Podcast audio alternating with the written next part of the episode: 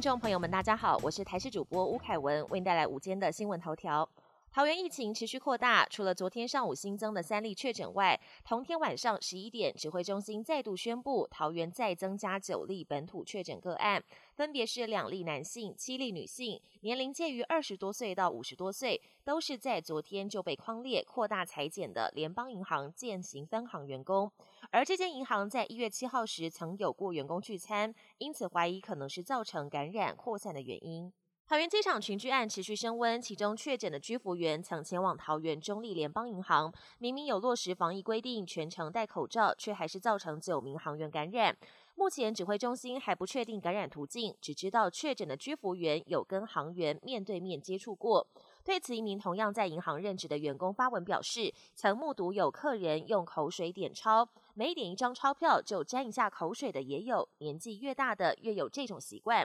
专家表示，接触完钞票一定要用肥皂将手洗干净。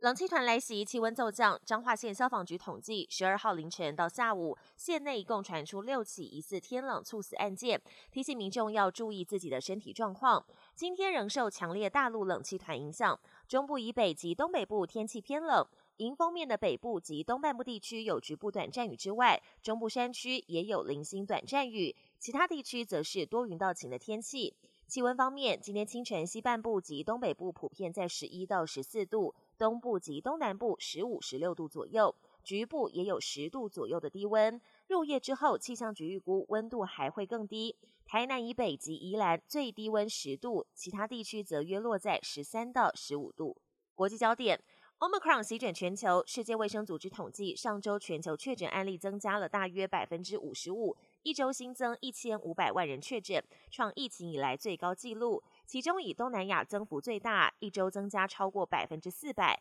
其次为美洲暴增了百分之七十八，而欧洲则攀升了百分之三十一。世卫秘书长谭德赛表示，尽管 Omicron 严重度不如 Delta，但仍是危险的病毒，对于未接种疫苗的人来说更是如此。去年十月以来，全球每周平均有四万八千人病没。好消息是，初步迹象显示，Omicron 疫情可能已达高峰，但科学家仍不确定未来会如何发展。英国首相强森最近遭媒体爆料，曾在二零二零年五月英国第一次封城期间，在官邸的花园违规开趴，这场派对门争议持续延烧。如今，强森终于首度公开道歉，承认当时的做法确实有问题。不过，面对各界要求他下台的声浪，他只表示会配合政府调查。中国一名女子日前回河南郑州老家接受长辈的安排，要跟十个男子相亲。想不到，就在她跟第五个对象相亲的时候，郑州突然宣布封锁社区。结果，这名女子跟相亲对象吃完饭，就这样子困在对方的家里，跟他同居。女子把同居的生活短片上传到网络上，引发热议。还有网友打趣的形容，这是月老在替他们牵线。